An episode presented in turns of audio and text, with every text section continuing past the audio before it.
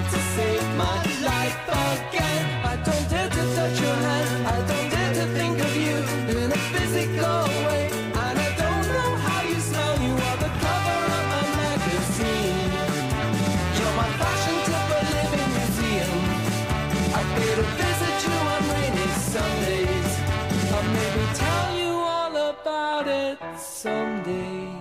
8 y 40 de la mañana y bueno, seguimos recorriendo lo que quedó de un debate fuerte en la Cámara de Diputados. Eh, hubo nada, todo tipo de tironeos entre Juntos por el Cambio y el oficialismo en la Cámara de Diputados. Terminó con una sesión bastante escandalosa, que igual sesionó el oficialismo. La oposición dice que la va a denunciar este, por ilegítima. Bueno, vamos a charlar un poquito con Facundo Suárez Lastra, diputado nacional de Juntos por el Cambio. ¿Qué tal, Facundo? Buen día. Buen día, María, un gusto. Bueno, sesionaron hasta como las 6 de la mañana finalmente. Sí, nosotros nos retiramos alrededor de la una y media. Este, no, no, no me había enterado hasta qué hora exacto habían este, terminado.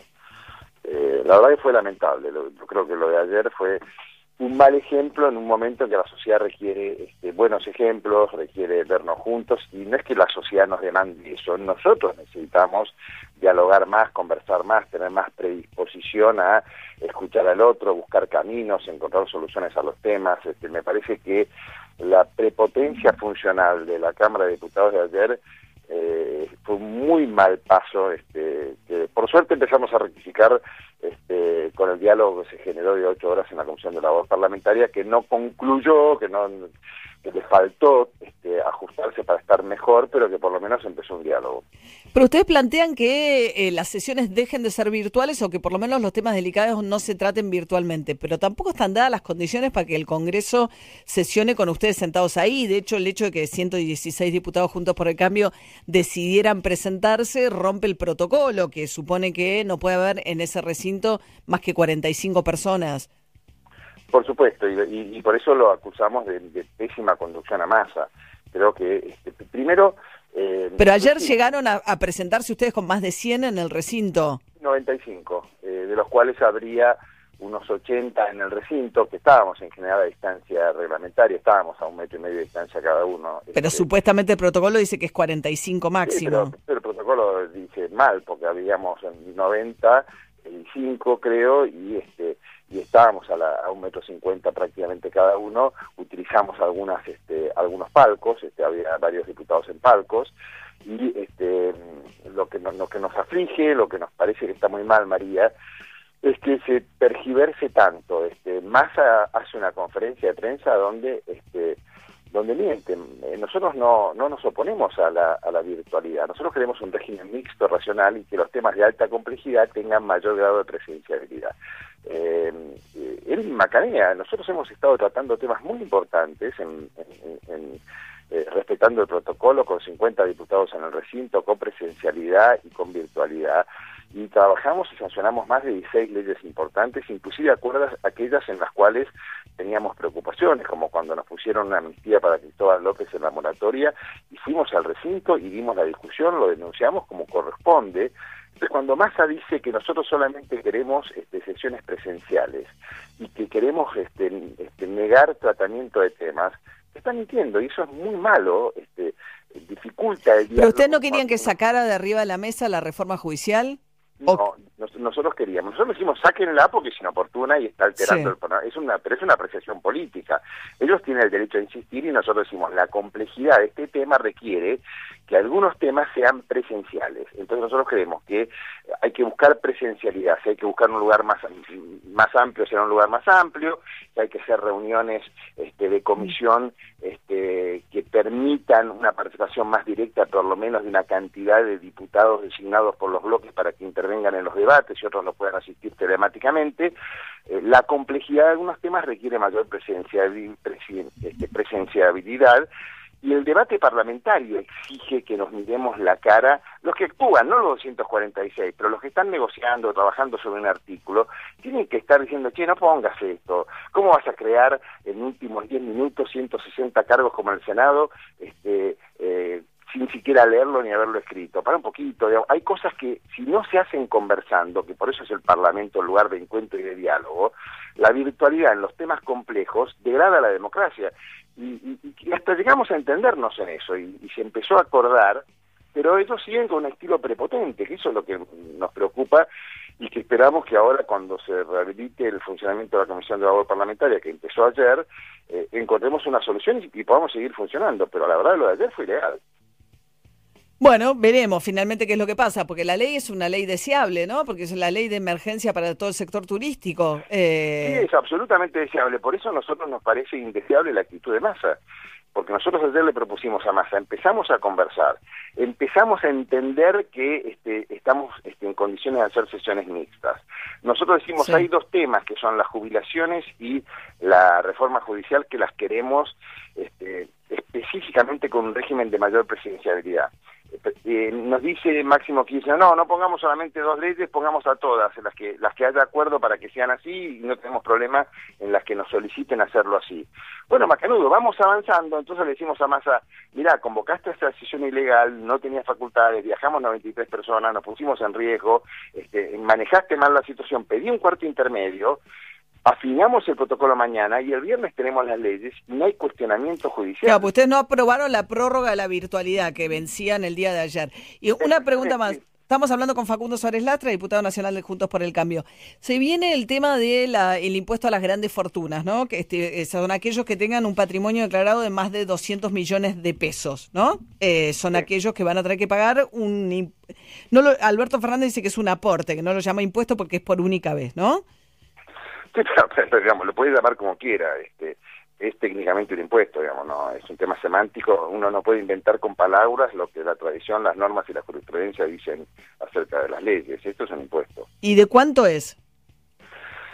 No, no está claro, nosotros estamos dispuestos a tratarlo, a conversarlo y a discutirlo y a, y a, modificarlo este, en muchísimos aspectos, porque así como está es inconstitucional y está mal, está mal concebido y puede generar imposibilidades prácticas y una enorme judicialización, nos parece que es muy malo y nos parece a su vez que este, sería una buena señal que hubiera eh, esfuerzo compartido y que con otras señales que nosotros estamos demandando en la agenda parlamentaria, que también queremos que se reclamen, eh, esto es más... Pero vos habías dicho algo así como que era un, un piso muy bajo el de los 200 millones de pesos, que una persona que tuviese unos departamentos que los puede tener ociosos, no, eh, No, no, al revés, yo dije, no, al revés, yo dije, este, una persona puede llegar a tener un edificio comercial como único patrimonio que vale eso, este, porque en realidad no son tantos dólares eso, un edificio de siete pisos, este, de varios metros, este, en una zona comercial, puede estar a nombre de una persona que sea su único patrimonio y esa persona que no los puede alquilar, que esté renegociando todos los contratos, es un sujeto imponible de un impuesto que le exige pagar 8 millones de pesos que no tiene. Digamos, tener un patrimonio, por eso, eh, eh, como está hecho sobre la misma base imponible de bienes personales, no es que el que tenga un dólar, vos tenés este, 100 dólares, dame dos dólares, no es eso. El tema es este, eh, el tributo es sobre el patrimonio y hay muchos patrimonios que no son líquidos, que están sometidos a, un- a una, a una dificultad enorme por la situación que tenemos. Eh, una persona que tiene un campo que vale eso y que no, eh, y que no tiene la liquidez para hacerlo, porque no tiene el dinero, porque no, no, no tiene la posibilidad de pagarlo y porque ya pagó impuestos este, a los ingresos brutos. Eh, eh, está mal técnicamente, nosotros no decimos que está mal que quien tiene más en una, una emergencia pague, todo lo contrario, decimos eso está muy bien y nos alegramos que haya una iniciativa pero 8 Cada vez- millones de pesos sobre los que tengan un impuesto, es un impuesto que si tenés 200 millones de pesos tenés que pagar 8 millones de pesos de impuesto. En el, en, la- en el, en el arranque, si tenés más, tenés que pagar más. Ese es el porcentaje, es el 2%, sobre la, sobre la base mínima de 200 millones.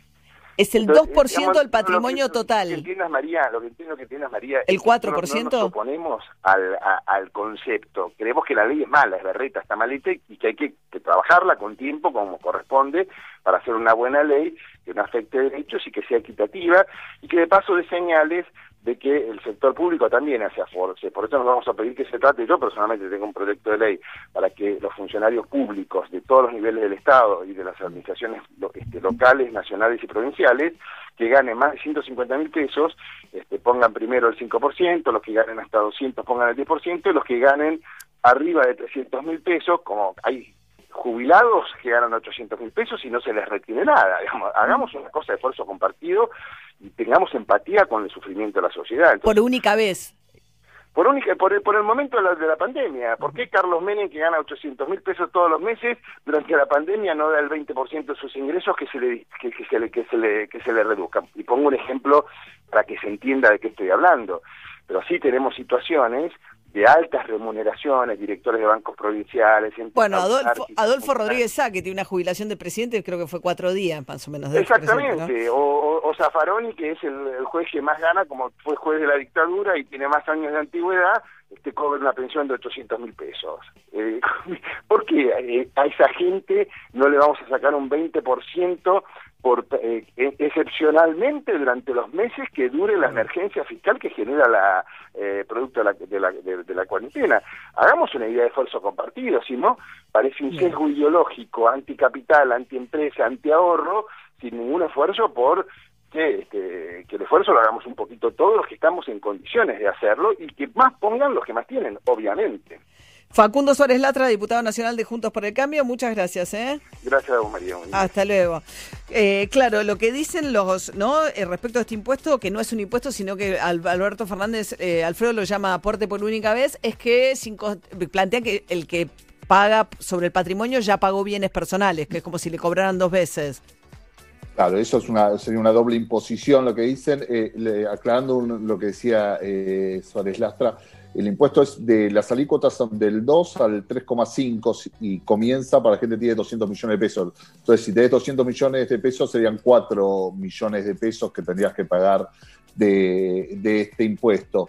Y de fondo, lo que más allá de, en teoría impositiva, siempre se habla un poco de los impuestos que son más eh, sobre más progresistas o que son más sanos, digamos, que son sobre los ingresos y no sobre el patrimonio, digamos, eh, es la, idea que te castiguen o que te apliquen el impuesto sobre cómo te fue. Eh, esto vos, mm, la discusión, es- por eso se habla como ganancia como un impuesto positivo, porque entonces si te fue bien, ganaste plata, es, es importante, eh, pagas más ingresos brutos, como es un impuesto regresivo o perjudicial para la economía, porque no te mide cómo te fue el resultado. Vos puedes haber facturado un montón y haber perdido plata. Entonces, este, tenés esa doble, esa doble vara. Claro. Pasa que 20 discusión millones de pesos, claro, grande. es evaluación fiscal, pero 20 millones de pesos en dólares no están. 200. Eh, 200 millones de pesos. Ah, 200 porque, millones ah, de pesos. ok. que- Empieza a, a aplicarse sobre 200 millones de pesos.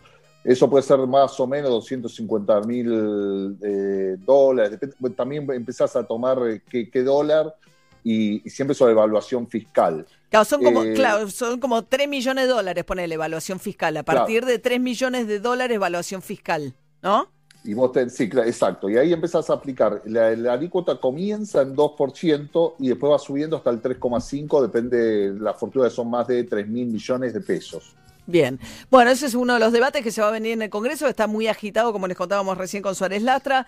eh, en un día complicadísimo tema coronavirus, como les venimos informando, ¿no, Julia? Hay una carta de los integrantes de la Sociedad Argentina de Terapia Intensiva planteando que, eh, bueno, que están al borde del colapso, pero que sobre todo lo que está faltando y que no da abasto es el recurso humano, eh, que los terapistas no están dando abasto con la situación. Sí, esto ya lo habían contado terapistas de Jujuy que decían que de ninguna manera tenían espalda para sostener la situación. Jujuy que superó el 90% de la ocupación de camas de terapia intensiva. Rosario, como les contamos desde temprano, suspendió todas las cirugías programadas porque alcanzó el 80% de ocupación de camas y obviamente tenía estresado su sistema de trabajadores de salud y sigue aumentando el porcentaje de ocupación, tanto a nivel nacional, que ya pasó el 60%, como a nivel AMBA, que se acerca al 70%. Y lo que los médicos dicen es que, digamos, se han agregado camas, se han agregado respiradores, pero formar a alguien que trabaje en una terapia intensiva lleva cinco años. Es imposible resolver esto en el tiempo que llevamos en pandemia y no hay manera de eh, multiplicar los equipos. Si bien ya hay especialistas de otras áreas, por, por ejemplo, muchos neumonólogos fueron capacitados rápidamente para trabajar en terapias intensivas, pero aún así el Claro. equipo no, no, no alcanza si se sigue multiplicando la cantidad de gente que termina en terapia. 69,2 ocupación en el área metropolitana. Es la primera vez que se acerca tanto al 70, ¿no? Por ciento, pero bueno, hay que estar muy alertas y cuidarse mucho y escuchar también a los médicos que están ahí en el frente de batalla todos los días, los pedidos que hacen, que tienen básicamente con ser prudentes y guardar las, la- digamos, todas las precauciones que ya sabemos, lavarnos las manos, el barbijo, la distancia social y ser sobre todo muy prudentes, ¿no? Bueno, Flora Alcorta, ¿tenés este, una información sobre Pocho Lavesi vos que querés compartir? Sí, Ah, porque, bueno. ¿sabés qué? La tribuna. No. No, no, no, nos importa el Pocho. No empezó todavía. ¿Qué pasó? ¿No empezó a hablar? No, no, pero sé hacia Emi, dónde van. eh, igual las tiene conozco, razón. las huelo. Eh, ¿qué- Pocho Lavesi, Tiene ¿qué? razón, tiene razón. Yo- Aparte, cómo se tuñó el pocho, porque el pocho de San Lorenzo no es el pocho No. de hoy. Ah, No, y eso estoy que nunca acuerdo, quiso ¿eh? volver a San Lorenzo, Pocho.